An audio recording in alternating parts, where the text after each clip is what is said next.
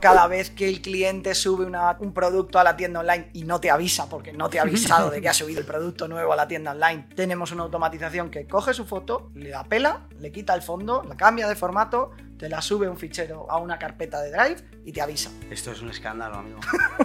No, no te planteas que de verdad eso se puede hacer automático. Lo que más nos falta a la gente para empezar a automatizar cosas es un abanico de posibilidades de decir que sepas que todo esto se puede hacer para que yo a lo mejor no esté en ese abanico, pero la relación entre esto y esto te puedo decir, oye, y esto con esto se puede hacer y que salga otra cosa nueva. ¿Y qué tareas podemos automatizar? Para mí es todo lo recurrente y repetitivo que no aporta valor, que no mueve la aguja.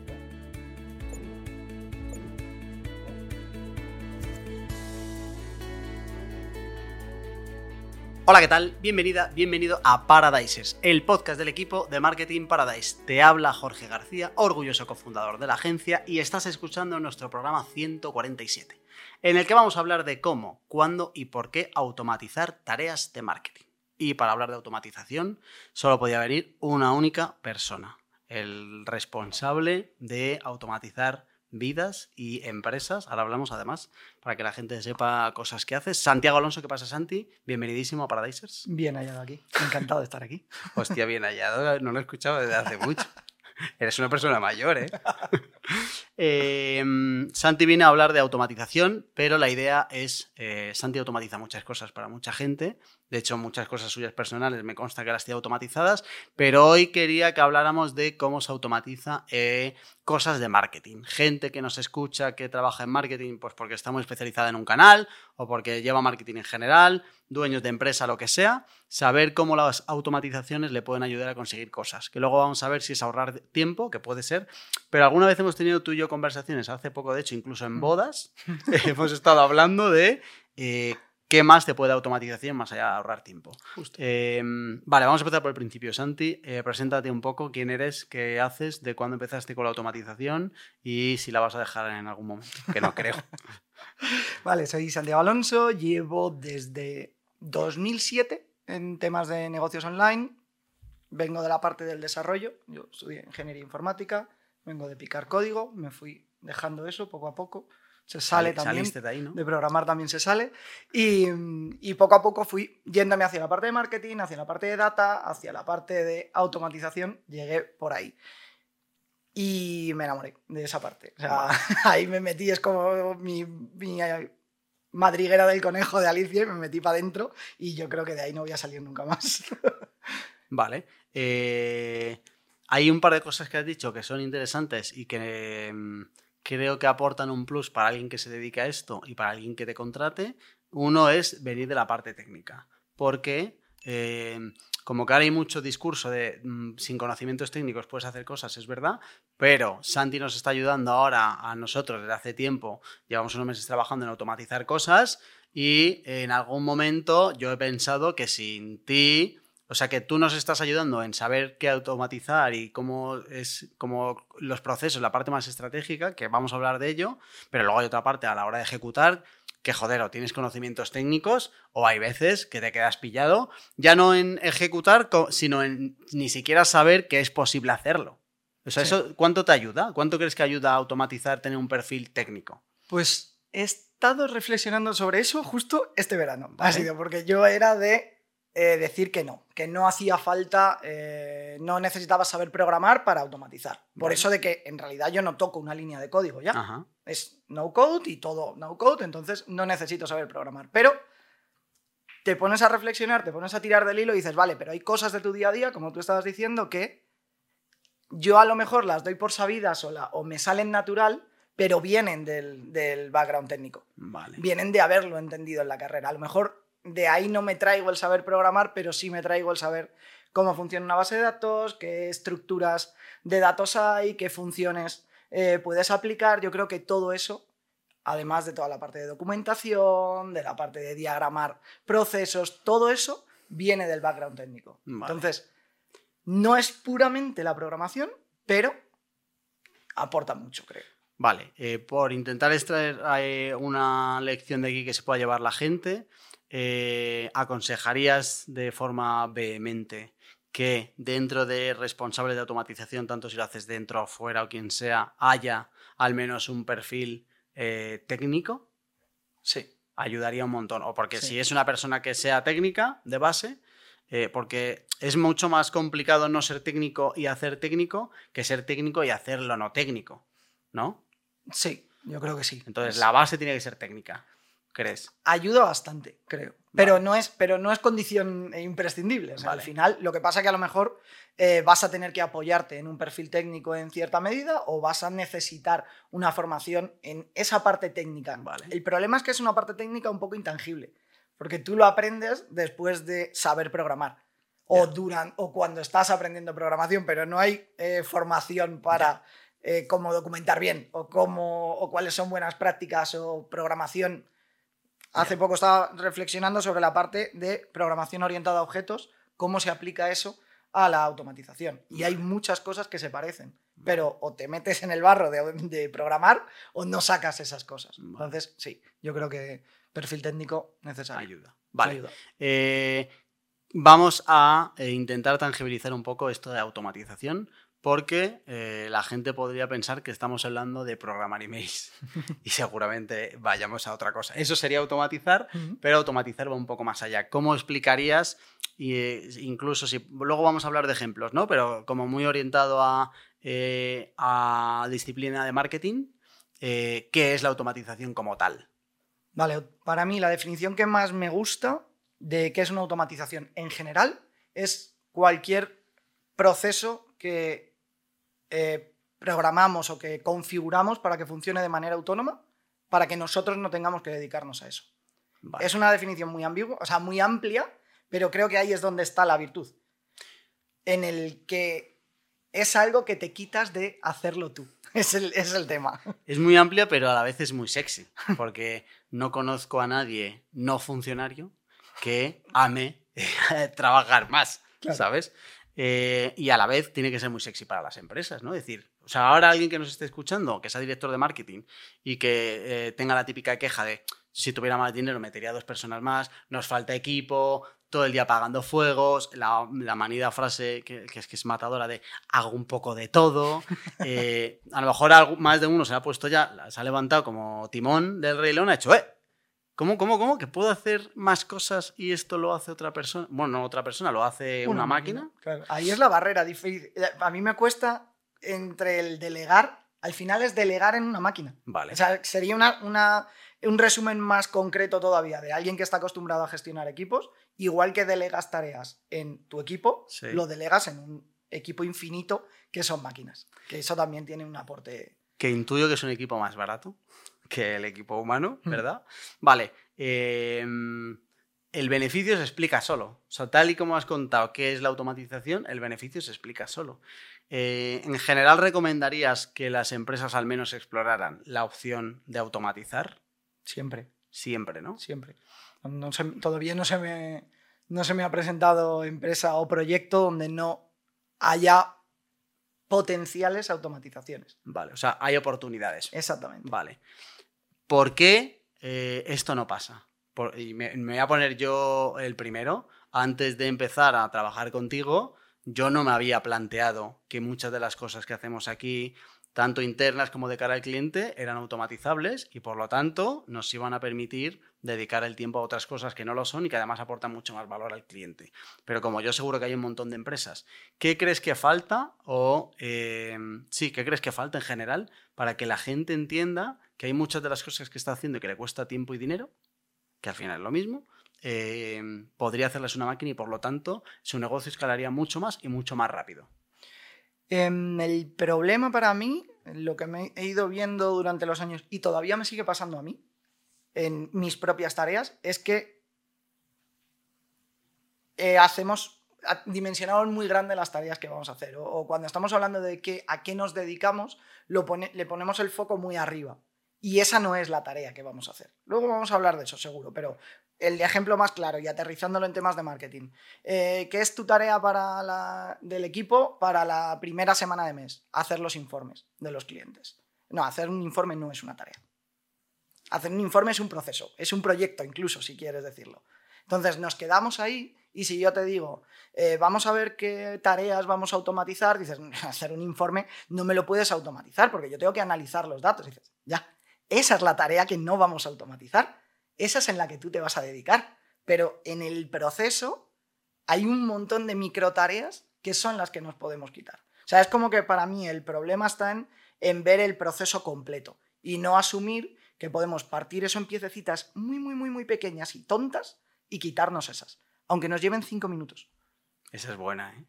Eh, te voy a añadir otra, a ver qué te parece. Que lo vivo yo normalmente con el equipo aquí y en general. Eh, cuando hay perfiles muy especializados, hay cosas muy buenas, que es que, oye, pues ese canal lo tienes como muy bien trabajado. Pero claro, la cara B de esto es que no subes un escalón a pensar en la relación de tu canal con otros canales, etc. Y creo que hay mucho también de mentalidad de la gente de que en ningún momento te paras a decir, oye, oye, oye, ¿hay posibilidad de esto hacerlo una vez más y no volver a hacerlo nunca más? Y, eso, cuando subes high level, incluso más todavía. O sea, no hay directores de marketing planteándose, joder, quiero más equipo para hacer más tareas, pero no me he parado a pensar si todas las tareas que hace mi equipo no las podría hacer una máquina. O sea, también hay mucho de cabeza de entender que a lo mejor hay cosas que te puedes quitar. Y claro, no lo sabes hasta que de verdad no te planteas que pueda haber cosas y entonces dices, coño, pues a lo mejor esto por lo menos preguntar, ¿no? Y lo que, o sea, para mí el verbo es explorar. Vamos a explorar si todo esto que está haciendo mi equipo y que me impide que se dediquen a otras cosas por las que yo necesitaría, entre comillas, meter a otra persona, no se puede automatizar. Hay mucho de eso también. Justo. Eh, la frase para mí es que directores de marketing, directores de agencia, eh, todo ese tipo de perfiles que gestionan equipos, pagan cerebros, pero gran parte del tiempo están usando manos creo que es, la, es la clave. O sea, estás pagando por manos muy caras cuando en realidad donde pueden aportar es en la parte de cerebros. O sea, que ahí es donde, donde hay el valor. Y el, y el problema de siempre de querer eh, tener toda la agenda ocupada y el sentir que estamos haciendo muchas cosas y al final no va de eso. Va de conseguir el mismo resultado en el menor tiempo posible, no de que llenemos otra vez la agenda de cosas, sino que estemos aquí para nuestros cerebros, que para eso estamos evolucionando. Vale, vamos a intentar aterrizar esto en este programa. Em, dentro de em, lo que es puro marketing, qué se puede automatizar en una empresa en tu experiencia, qué cosas has visto que se puedan automatizar. O sea, más allá de ejemplos, me refiero si hay ámbitos, ponías el ejemplo de los informes, ¿no? Que efectivamente a lo mejor hay cosas dentro que no, pero como proceso es un proceso claro de cosas que haces todos los, o sea, de manera recurrente y de cosas donde el volcado de datos, por ejemplo, la extracción de datos, no tiene sentido hacerlo. ¿Se te ocurren más cosas para que la gente de marketing diga, coño, claro, eso lo tengo yo y a lo mejor tengo que explorar? ¿Qué caminos pueden explorar? Em, en, la parte de generación de contenidos. Eh, por ejemplo, para Paid, entornos de, de Paid, em, hay una gran parte que a veces necesitamos hacer una rotación de creatividades de la leche. Y el equipo de diseño a veces tiene un cuello de botella ahí porque no hay tiempo de hacer con esa rotación. O sea, cuando eh, diseño está terminando las creatividades, Pei te está pidiendo la siguiente porque esas ya no le valían. Eh, hay mecanismos, hay maneras de trabajar en eh, volcados masivos, de generar plantillas, trabajar muy bien una plantilla y generar 10.000 mm, imágenes automatizadas personalizadas, con catálogos, conectándolo con el catálogo de, de la tienda, tarea muy tonta, pero en esa parte de diseño, otra vez, nos vamos a la tarea de hay que hacer, típica tarea, hay que hacer en el setup inicial un juego de creatividades. Vale, eso no es la tarea. Dentro de eso hay un proceso que seguramente sea, eh, o lo he visto un montón de veces, coger las fotos del cliente y quitarles el fondo. Y cambiarlas de tamaño. Y no sé qué, ¿vale? Pues, ¿por qué no automatizamos eso? Eso se puede automatizar, tío. ¿Por qué no cada vez que el cliente sube un producto a la tienda online y no te avisa, porque no te ha avisado de que ha subido el producto nuevo a la tienda online, tenemos una automatización que coge su foto, le apela, le quita el fondo, la cambia de formato, te la sube un fichero a una carpeta de Drive y te avisa. Oye, producto nuevo del cliente, que no te ha avisado. Esto es un escándalo, amigo. o sea, em, de verdad, creo que eh, lo ideal es o sea, yo no, me imaginaba antes de empezar a hablar contigo que algo así se podía hacer automático. Y si pienso en todas las veces que nosotros lo tenemos que hacer, que tenemos ese problema, o que no, hacerlo nosotros, pero pedirle al cliente que lo haga, la de recursos que puede estar perdiendo un cliente con un catálogo grande en hacer eso ahora mismo, eh, son tan grandes como los beneficios que tú le estás poniendo encima de la mesa. Pero también es verdad que volvemos al punto anterior. Eh, no, no, te planteas que de verdad eso se puede hacer automático. Ya. O sea, creo que lo, que lo que más nos falta a la gente para empezar a automatizar cosas es un abanico de posibilidades de decir que sepas que todo esto se puede hacer, aunque no lo necesites hoy, pero que sepas que todo esto se puede hacer para que yo a lo mejor no esté en ese abanico, pero la relación entre esto y esto te puedo decir, oye, y esto con esto se puede hacer y que salga otra cosa nueva. Pero nos falta, en general, cultura de abanico, es decir, que sepas que esto no lo tendrías que estar haciendo. Claro, es que ahí entra una parte, esto ya a mí me gusta mucho filosofar con la parte de la automatización y ya de esto hemos divagado alguna vez. Eh, entra un puntito de ego aquí. Vale. De decir, eh, lo que, como lo hago yo, Vale. lo, lo hago bien. O sea, está entre ese punto de ego y de control, de si no lo manejo yo, eh, no lo puedo automatizar, porque, porque no va a salir bien. Y el punto de las minorías. Eh, no, no nos vamos a meter en jardines, sino el, eh, el catálogo que hablabas hipotético de un cliente que a lo mejor tiene 10.000 referencias. Te dice, ya, pero es que los productos, hay, hay productos que son diferentes. ¿Vale? ¿Cuáles? ¿Un 10%? ¿Un 5%? ¿Un 3%? Ya. Hagamos eso a mano. Pero no puedes hacer que un 1% de tus casos condicione el 100. Automatiza el 99 y hace una vía de escape para el 1% especial. Y en ese 1% especial, de hecho, como has automatizado el 99%, ese 1% especial le vas a dedicar cariño especial. Ya. Eh, Al final detrás de eso también hay un poco de eh, cuánto confiamos en algo que va automático, ¿no? Es decir, es como lo de que yo me siento más seguro si conduzco yo a si conduces tú, aunque tú seas eh. Fernando Alonso. Tal yo cual. prefiero llevar el coche y tú vas de copiloto. Pues esto a lo mejor es parecido, pero tengo la sensación de que como con todos los miedos, la única manera de quitarse esto es eh, como un poco enfrentándose, de vale, tienes ese miedo, vamos a hacerlo, lo automatizamos y vamos a ver cuánto falla. Porque, macho, algo que tú has hecho con nosotros y que puede un poco hacer ese salto más pequeño es automatizo eh, la notificación de fallos. Es decir, no significa que si esto mañana falla todo vaya a ser un desastre, significa que si esto mañana falla pueden pasar todo lo que necesites para eh, arreglar el error. Claro. De verdad que, vamos, casi que, que te manden un mensaje a donde tú quieras, que se te presente una persona en casa y te llama al telefonillo si necesitas, para que si hay algo que falla, eh, se arregle. Y a lo mejor es una manera también de decir, ay, es que me da miedo que es automático. Perfecto no va a ser. O sea, pero otra vez, volvemos a la parte de ego y de control. Cuando lo haces tú tampoco. Claro.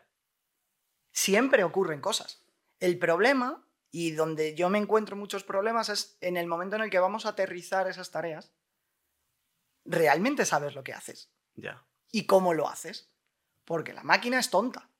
A la máquina o le dices paso a paso qué es lo que haces, cuándo lo haces y cómo lo haces y qué pasa cuando algo de eso falla Sí. o no lo puedes automatizar. Y ese es un gran problema, porque hay veces que asumimos como personas, tenemos una capacidad maravillosa de sobreponernos a las situaciones y es una máquina no lo hace todavía. Y le quedan años para que haga eso. Vale. Y eso no somos capaces a veces de, de aterrizarlo. Eh, un ejemplo tonto de cuando estás gestionando leads y alguien se equivoca y en vez de poner eh, Gmail, pone genial. Si estamos automatizando ese proceso, o haces una ruta de escape de si el correo viene rebotado, hacemos algo, o, va a fallar el proceso y luego te vas a tirar las manos a la cabeza diciendo, oh, es que claro, la automatización no funciona. Ya, ¿qué pasaba ahí? Que cuando tú, humano, estás haciendo ese proceso y ves un genial, sabes que lo ha escrito mal y se lo mandas a un Gmail. Pues vamos a anticiparnos y vamos a meter o una ruta de escape o una herramienta que solucione eso, si la hay. Y mm, a ver, creo que otro argumento a favor de, oye, hazlo aunque sea con un poco de miedo, es, em, creo que el coste de que la máquina de vez en cuando falle es inferior al coste de eh, que, aunque que tú también fallas, pero es inferior al coste de seguir haciéndolo tú casi siempre. Claro. Eso no tiene sentido. Eso es. Y si tienes todavía más miedo, o a veces incluso no es por miedo, es porque yo soy más partidario, o sea, yo siempre hablo de la frase de automatizar para humanizar, que es, va en la línea de lo que hemos dicho, es yo me quito todo lo superfluo para dedicarme al, a, a hacer la parte que como humano voy a hacer bien. Entonces, eh, otro ejemplo muy típico, que cuando hablamos de automatizar es lo primero que pensamos, eh, un chatbot de atención al cliente. Eh, ¿Cuántas malas experiencias has tenido con un chatbot de atención al cliente? Entre, entre el 90 y el 100% de las veces no te responde bien. en- Vale, ¿por qué no metemos una capa humana en medio? Hay una diferencia entre que la gestión al cliente la haga siempre un humano y que la gestión al cliente la haga siempre un chatbot. Hay grises.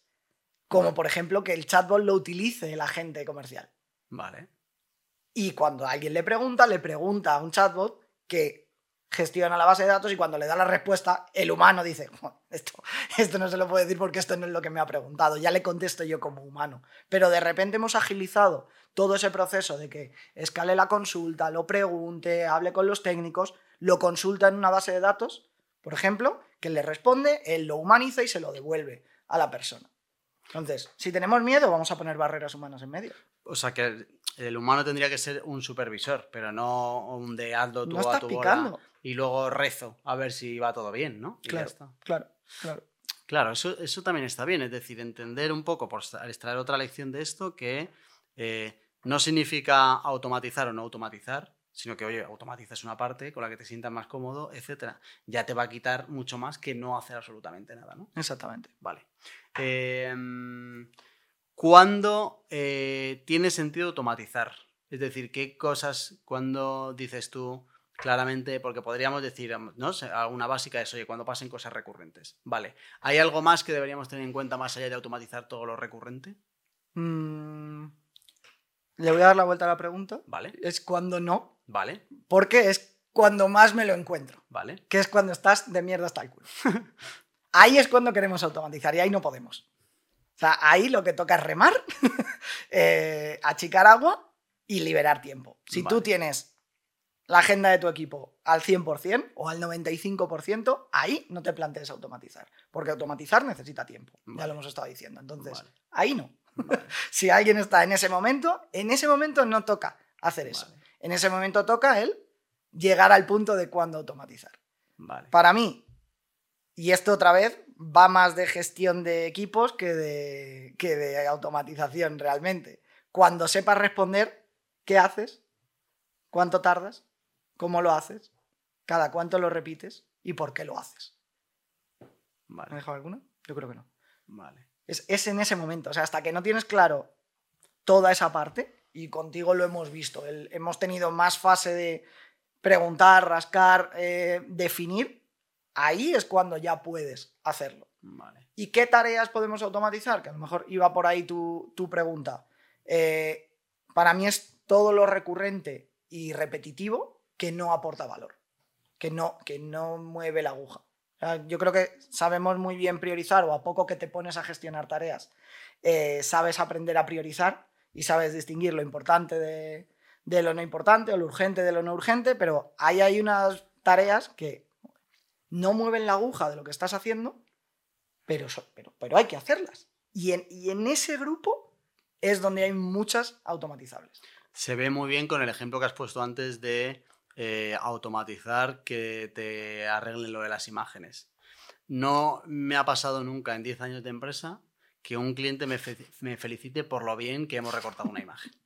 ¿Sabes? Es imposible. Claro. Claramente hay que hacerlo.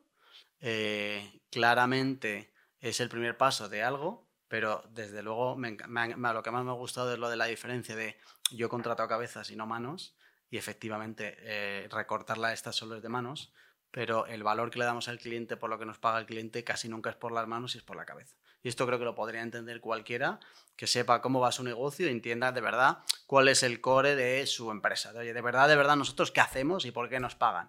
Esto eh, es donde nos tenemos que dedicar. ¿Nos estamos dedicando ahí? Sí, pero es que claro, también es que si no, eh, ahí cuando, cuando empieza, cuando cambia el tono, de- nosotros hacemos esto, pero claro, es que, es que no hay equipo porque tenemos que hacer. En eso, ahí Ahí, es donde se Claro, puede porque hay que hacerlo.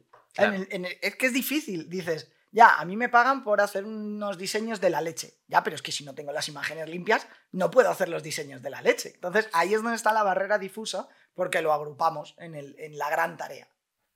Vale, eh, es imposible que llegar a este punto del podcast sin que a la gente le pique el gusanillo, porque es que esto es muy sexy. O sea, de verdad que es que lo de trabajar menos, por lo mismo, es imposible que no le guste a todo el mundo. Eh, Pero quiero que hablemos un poco de los beneficios, porque se ve muy claro automatizar para ahorrar tiempo. Pero yo he descubierto contigo que hay más cosas. Por ejemplo, cuando te pones a trabajar en todo esto, que es complejo, que tiene su historia, y podríamos poner una captura de todo lo que hemos montado y es un buen bicho, y ni siquiera casi tiene que ver con marketing todavía. todavía. imagínate. Eh, hay otra cosa que es eh, empezar a hacer cosas que antes no hacías. Porque claro, si tú ahora me dices, oye Jorge, vamos a hacer esto, esto, esto, esto, yo te digo, hecho un momento que es que tenemos otras cosas que hacer, que el equipo llega hasta donde llega, que esto no escala, que tal.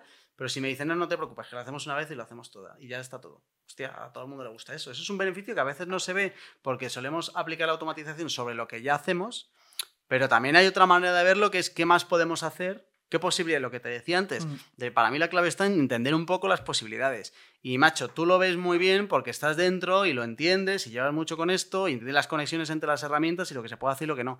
Pero cuando no estás ahí, cuando estás fuera, es bastante complejo para alguien entender que de verdad que casi casi se puede hacer todo. ¿Sabes? Sí. Em, por eso a mí me gusta empezar por lo otro.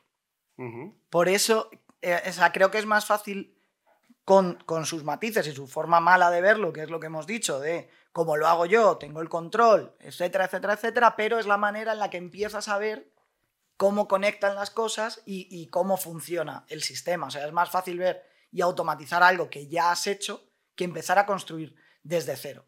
Salvo que tengas muy claro que es algo que tienes en tu lista de cosas que querría. Vale. Pero no he podido hacer, si no, si es algo que ni siquiera te habías planteado, es muy difícil que lleguemos allí, porque tenemos que pasar toda la fase de que lo entiendas y toda la fase de que aprendamos a hacerlo. Porque eh, cuando es una tarea que ya has hecho, ya sabes cómo se hace. Cuando es una tarea que no has hecho, tenemos que hacer el doble trabajo. Ver cómo se hace y luego hacerlo. Lo que sí que pasa, que a mí me ha pasado, es cuando te pones a hacer una tarea, que de ahí como que eso sea el origen de yo mandarte mensajes, oye, y si además de esto podemos hacer esto que antes no hacíamos, esto no sé qué, o sea que es más fácil ya partir como de algo que ya tienes que hacer y de ahí salen cosas nuevas. justo, justo. volvemos al ejemplo primero del informe. Típico caso de... Eh, típico caso ideal, yo creo. tengo cuatro horas para hacer un informe. Vamos a ponernos muy generosos. Eh, yo lo he visto y lo he sufrido y lo he vivido, que de esas cuatro horas tres horas las he pasado consiguiendo sacar la data que quería. Pegándome con herramientas, sacando el formato, esto me lo devuelve en CSV, este en PDF, este lo tengo que sacar de la propia herramienta. Esto todos los meses. ¿eh? Todos los meses. Y, y luego píntalo y luego haz todo y de repente dices, vale, yo tenía cuatro horas y he dedicado a pensar 15 minutos.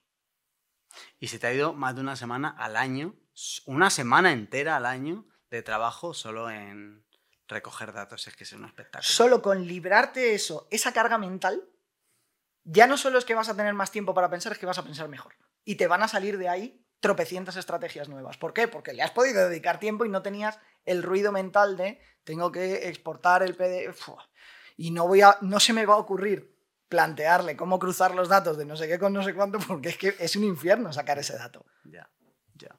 Ahora mismo me imagino a dos tipos de personas escuchando esto.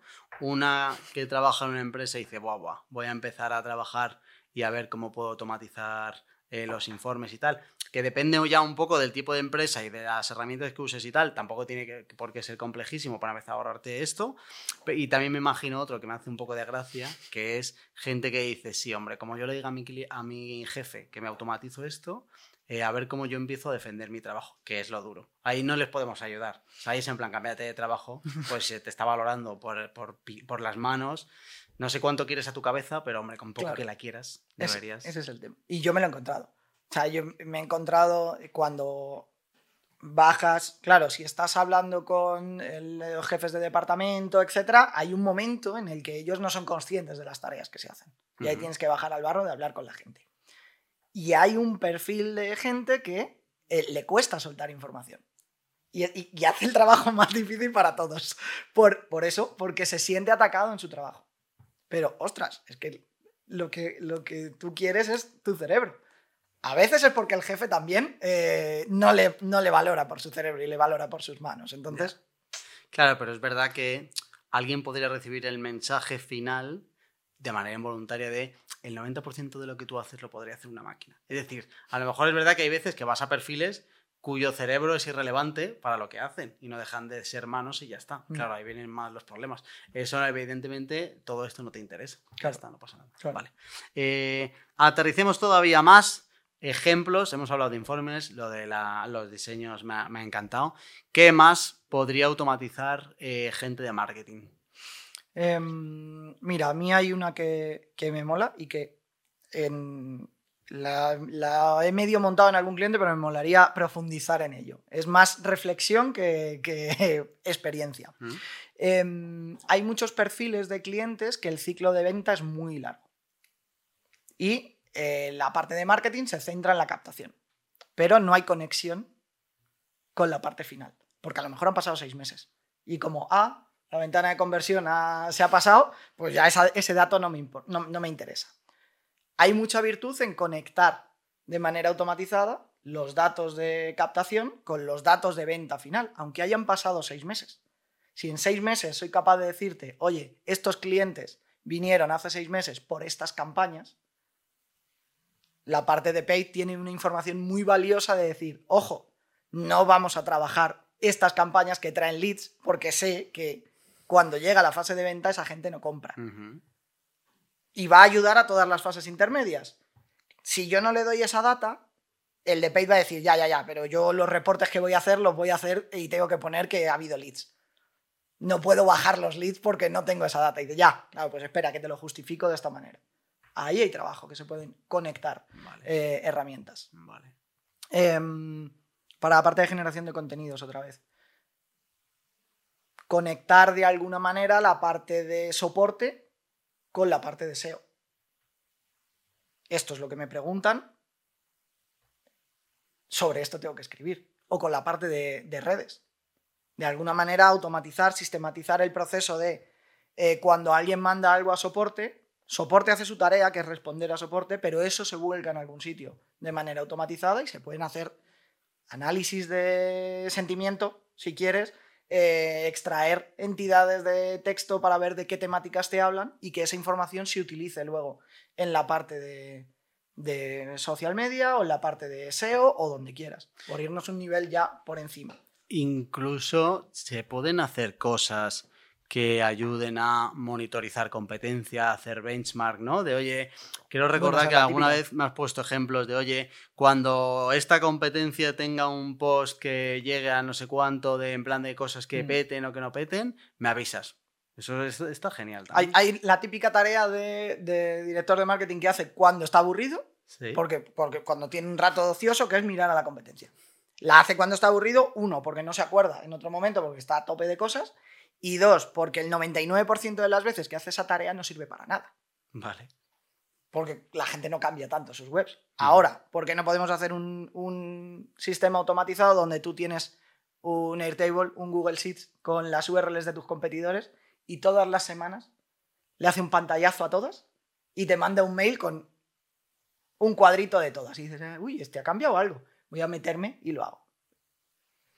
Incluso creo recordar que, se, que, que en algún momento me ponías un ejemplo de cuando la competencia te cambia una etiqueta de SEO, ¿no? En Claro, plan de, ah, sí. la competencia dice cambia una visual H1. dice interno, un H1. Eso eh, es cámbiate el titular. Cuando la competencia cambie el titular, avísame. De, oye, este ha cambiado. Porque lo otro es un. Claro, o sea, miro. Es donde está la diferencia de mueve la aguja y no mueve la aguja. ¿Cuál es la tarea? Mirar a la competencia. ¿Qué partes tiene? Entrar, salir, entrar, no hay cambios, no hay cambios, no hay cambios. De 52 semanas a lo mejor ha cambiado una vez en todo el año. El valor real está en el ver cuándo ha cambiado y qué haces con esa información. Ahí es donde está la diferencia entre la tarea repetitiva y la que aporta valor. Podríamos, por ejemplo, por poner otro, eh, me mandas un email cuando eh, los primeros 10 resultados de Google cambien. Se podría llegar a... Coges un SEMrush o un Mm, Ahrefs o algo de eso y decir, oye, cuando estos primeros 10 me cambien, me avisas. Que al final a todo el mundo, a todo cualquier SEO le interese. Claro. Quitas ruido, eh, quitas esa tarea que tienes que estar haciendo tú, que la haga otro, y tú decides con eso. Ahora mismo, Santiago, para que te hagas la idea, lo normal en las empresas es cada tres meses hazme un audit de la, de la competencia con un Excel donde pones los seguidores que había antes, los que hay Claro. ahora, Los posts, los no sé cuántos. Porque no hay tiempo, como estás haciendo eso, no hay tiempo para decirle por qué ha habido ese cambio de un 50%. Efectivamente. Porque no has tenido tiempo de mirarlo. Y que además el decir lo que había antes y lo que había ahora es un trabajo de manos y no de cabeza que no tiene sentido hacerlo. Eso lo puede calcular, eh, lo puede calcular Excel. El valor está en saber por qué y el saber qué hacemos con ese dato. Vale. Y eso no lo va a hacer la máquina, que además No ese es el punto donde está eh, nuestro, nuestro matiz eh, especial. Claro, que no hay ese maquinagedón ahora con la IA de que si nos vamos a ir todos al paro, o no que si no, ni el contrario, de en plan que bien vamos a vivir que esta va a hacer todo por nosotros. Calma. ¿No? Nos va a quitar ese trabajo. Para mí la IA es como la evolución de esa automatización. El, Vale. el abrázalo, no para que te sustituya, sino para que lo utilices como herramienta. Métetelo debajo de- del brazo y, pues si eres copy, abraza la IA para mejorar tu copy y ahorrarte tú parte de ese trabajo. Vale. Vale. Vale, último bloque. Eh, eh, digamos que hasta aquí me parece que toda la foto es como muy bonita, ¿vale? Quiero que hablemos un poco, no tienen por qué ser ahora fea, pero sí un poco los retos de la automatización eh, en el marketing, ¿vale? Por ejemplo, a un reto que hemos hablado mucho es decidir muy bien el qué, el cuándo y el por qué.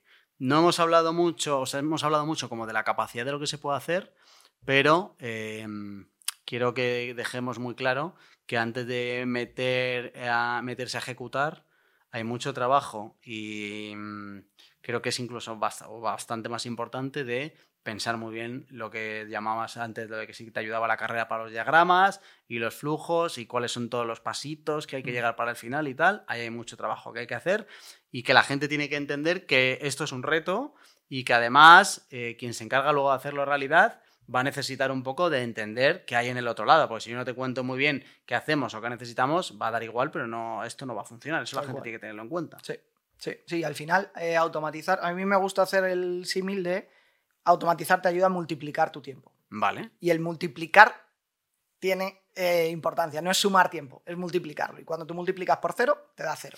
Si tú no le vas a dedicar tiempo, te va a devolver cero. Vale. De hecho, lo vas a perder. Seguramente te salga en negativo, porque yo voy a estar haciendo tareas que vamos a tirar a la basura. Si, si lo voy a hacer yo, vamos a tirarlo a la basura, porque si no, si del otro lado no dedicamos tiempo, o sea, tenemos que asumir, y tú lo decías antes, el, el punto de decir, vale, esta tarea me lleva una hora al mes. ¿Cuánto tiempo puedo dedicarle para que automaticemos esto? Porque no va a ser una hora, no puede ser, sería, eso sería maravilloso. o sea, vamos a tener que dedicarle a lo mejor 10 horas. De ahí la importancia de entender cuánto haces, cuánto te lleva y cada cuánto lo repites. Porque si me dices, oye, esto me lleva dos horas, pero lo hago una vez cada cinco años, digo, no lo voy a automatizar, no, tiene, no tiene ni pie ni cabeza que automaticemos esto. Ahí es donde está toda esa parte de investigación.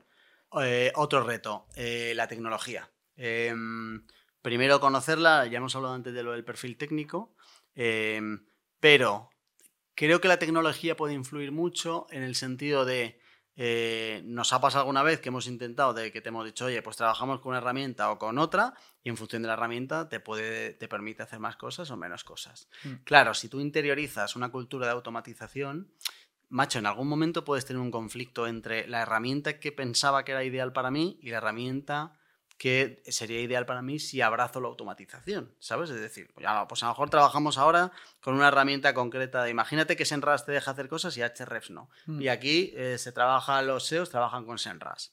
Claro, en algún momento podríamos decir, coño, si vamos a automatizar, tendrá sentido cambiar la tecnología. Eh, ¿Qué le podemos decir a la gente respecto a esto? Que lo tenga en cuenta desde el principio. No, no sabría qué preguntarte exactamente, pero ¿cómo, cómo, cómo entra la tecnología en todo esto? Es un melón. La parte de la herramientitis es un melón. Eh, para mí el, el punto está en em, no te casas con la herramienta. La herramienta no es tuya. Vale. O sea, no, no, no asumas el voy a trabajar con eh, Semras y ya está, y es Semras. Eh, entiende el proceso. Porque si entiendes el proceso, porque la derivada de lo que tú me has dicho es el miedo a, claro, me caso con Semras y, y si mañana es otra, eh, ¿sabes lo que quieres hacer? Entonces te va a dar casi igual con qué herramienta lo hagas, porque en algún momento vamos a cambiar, pero o, o nos movemos, o sea, es, es una fina línea, pero es así, o nos movemos o nos vamos a tirar pensando en herramientas toda la vida, porque siempre va a haber una herramienta que haga una cosa diferente o una herramienta que mañana a lo mejor es mejor. Vale. Vale, pues asume que hay en cualquier proceso tecnológico hay un coste que vas a tirar. Vale. Y que si mañana Senras explota, pues tendrás que cambiar. Vale. Eh, y aquí imagino que habrá también, en algún momento, dentro de las empresas tendrán que tomar decisiones respecto a qué vale más, la funcionalidad de la herramienta o la capacidad de automatizar cosas. ¿no? Claro, y ya está, claro, ya en sí. función de eso decirlo. Pero bueno, tener en mente también esto, qué capacidad, qué posibilidades me da, tanto para ahora que me quiero meter con esto, como si en el futuro me quiero meter con esto, para elegir una u otra, porque entiendo que habrá herramientas que sean muy herméticas y que no haya manera de meterles mano y ya está, ¿no? Cada vez hay menos. O sea, la verdad es que cada vez mm, hay menos herramientas gigantes. Ajá. Entonces hay herramientas muy de nicho. Ajá. Eh, entonces saben que su manera de crecer es estar abiertas a que Vale. otros conecten. Pero hay veces que sí. Hay APIs que no están muy bien hechas o muy bien documentadas o te cuesta un infierno conseguir sacar cierta información que ahí además hay otras eh, tecnologías. O sea, yo estoy hablando de automatización de procesos, pero hay eh, técnicas de, de automatización robóticas, podría ser, que, que simulan el comportamiento en un ordenador. Ajá. Mm, todo lo que puedes hacer con un ordenador, aunque no tenga una API para sacar la información, lo puedes estar replicando. Vale. Puedes llegar a hacer eso. Yo no estoy especializado en esa área, pero hay muchas herramientas de eso para cuando ya no hay manera de conseguir sacar la información. Bueno, pues se, pone un ordenador a sacar la información a mano, Vale. pero no lo hace un humano. Vale. Eh, y la última, el tema del mantenimiento. Eh, ¿Es siempre literal y eh, cierto que lo haces una vez y no lo vuelves a hacer nunca? No. Vale. ¿Qué, qué tipo de mantenimiento hay o cómo, puede la gente aprender de esto? De saber una vez que lo montas, qué, qué pasa. ¿Qué, qué va a poder fallar? O sea, si todo depende de todo lo bien que hayas pensado ese camino que hemos dicho, tanto el camino feliz, que es donde nos solemos quedar, como las posibles derivadas de esto va a fallar en este punto, en este punto, en este punto. Si tú no tienes contempladas esas, te va a fallar el día 2 en el que pongamos esto a funcionar. Si tú tienes contempladas todas esas, no has contemplado todas, ya te lo digo, hay más, seguro, y van a llegar. Eh, ¿Cuándo van a llegar? En- aunque hayas hecho el mejor de los casos, cuando una de las herramientas cambie. Vale. Y esto te pasa muchas veces. De repente eh, eh, Facebook cambia algo del Business Manager. O deja de darte un dato. O te ha cambiado algo. Pues a lo mejor peta y hay que cambiar eh, la automatización. Vale. El tema está en que lo tengas diseñado de una manera que, si pasa eso, lo que hemos dicho, Lo sepas. te llegue un aviso de, ojo, que no te olvides de que esto va a pasar. Y ahí puedes hacer sistemas de contingencia. Yo he visto gente que tiene duplicadas las automatizaciones en dos herramientas diferentes. Ya es, todo depende de, de cuán importante sea el proceso que estás haciendo. Joder, si yo no pondría algo que sea crítico de manera automatizada, si no pongo un mecanismo de seguridad alrededor. Pero van a pasar mierdas. Mm, Voy a añadir una cosa que creo que es importante tenerla en cuenta, que me ha pasado trabajando contigo y que creo que también es una parte del miedo que puedes tener a la automatización, que es sobre todo cuando, o sea, creo que se ve muy fácil y es muy fácil decir, oye, pues tengo que hacer una conexión entre dos herramientas para sacar datos, no tengo miedo, pues si falla, pues me entero y ya está.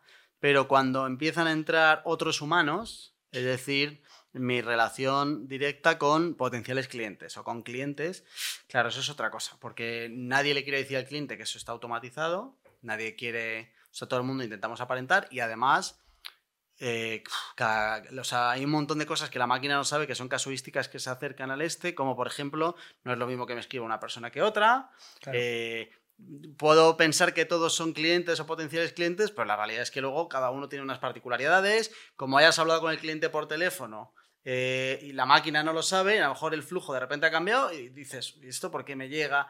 Hay como muchos matices. Creo que es importante también tener en cuenta todos los pequeños dependes que pueda haber. Y no sé si estarás en el barco de, joder, si tienes como muchísimos dependes, a lo mejor no compensa automatizarlo por si acaso, ¿no? Pues si yo te doy, no, bueno, sí, a los leads los tratamos así, pero claro, depende, porque si es de no sé qué hacemos esto, si es de no sé cuánto, y si hay 150 tal, de al final es en plan de, mira, lo que haces es algo artesano que depende muchísimo de esto, a eso lo haces manual y listo, ¿no? Mm, Llego a- o sea, estoy en ese barco Pero, con el matiz de que muchas veces los dependes vienen de un problema de que no está sistematizado el, el proceso. vale.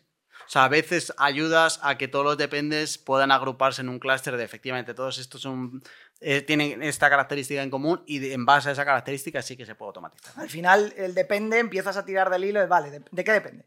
De esto. ¿Y de qué más? Y de esto y de esto, vale, venga. ¿Y de aquí qué sale? De este primero salen estos. Y cuando lo tienes todo pintado dices, vale, ¿has visto que esta de aquí Vale, son iguales? vale, Y a lo mejor son un 10%.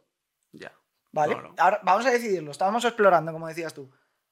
¿Nos merece la pena quitarnos ese 10% de trabajos y seguir gestionando los dependes? Porque lo hacemos. Nosotros tenemos procesos que hemos montado para Marketing Paradise que hacen eso. Está la ruta feliz, que sabemos que siempre funciona igual y que ahí no hay fallo, pero todos los dependes saltan del barco y dicen, email, esto lo tienes que gestionar a mano porque aquí no merece la pena que entremos Vale. para evitar ese tipo de cosas. Incluso facilitar la vida. A lo mejor, em, mm, yo qué sé, un proceso de reserva o algo así. Ahora mismo estaba montando un sistema de, de reservas. Em, no vamos a automatizar todo un sistema de reservas. Vamos a poner un, un formulario porque hay un montón de casuísticas posibles. Pero en el email que le llega al administrador de alguien ha hecho esta reserva, sí metemos una capa de automatización que diga, y creo que este, este, este y este producto le puede encajar. Pero al cliente no se lo he dicho, Ya. porque a lo mejor no le, no le encaja. Pero un humano lo ve y dice, ah, sí, este sí, el segundo sí. Y llama al cliente y se lo dice. Qué guay. Entonces, vale, están, los dependes existen, pero nos metemos nosotros entre medias que somos maravillosos navegando esas cosas.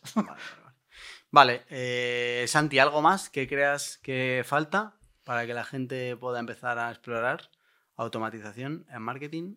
Yo creo que el, entender, el, eso, asu- asumir qué hacemos, reflexionar muy mucho sobre lo que hacemos y a qué dedicamos nuestra semana. Y eh, hacerlo de uno mismo tiene su complejidad, pero cuando encima es en equipo, de que, va, que, como no pasa en una agencia, por ejemplo, de uno hace una parte y luego pasa el otro y luego pasa el otro, pero en realidad todo el mundo tiene que estar conectado hasta que llega al final y encima luego hay otra persona que es el cliente que está fuera, y pues más todavía. Pero al final, lo que sí que podemos decir, o sea, no podemos decir que es fácil, que a veces no lo es, pero sale a cuenta cuando lo haces. Es satisfactorio. Aunque al final salga comido por servido, eh, eh, tu cerebro le da gustito el decir que está haciendo cosas que merecen la pena, que no, que no está picando eh, tareas que no le aportaban nada. O sea, Vale. tiene como el retito intelectual, yo creo, que también aporta. De vez en cuando no está mal, ¿eh? Pensar un rato. Gracias, Santi, por pasarte por Paradisers. Muchas gracias. Y a ti, querido oyente, muchísimas gracias por estar una semana más por aquí en mkparadise.com barra paradisers. Eh, te dejamos las coordenadas de Santi por si quieres hablar con él, preguntarle cualquier cosa que es bastante majete y seguro que te ayuda. Y nada más, nos vemos la próxima semana. Chao, chao.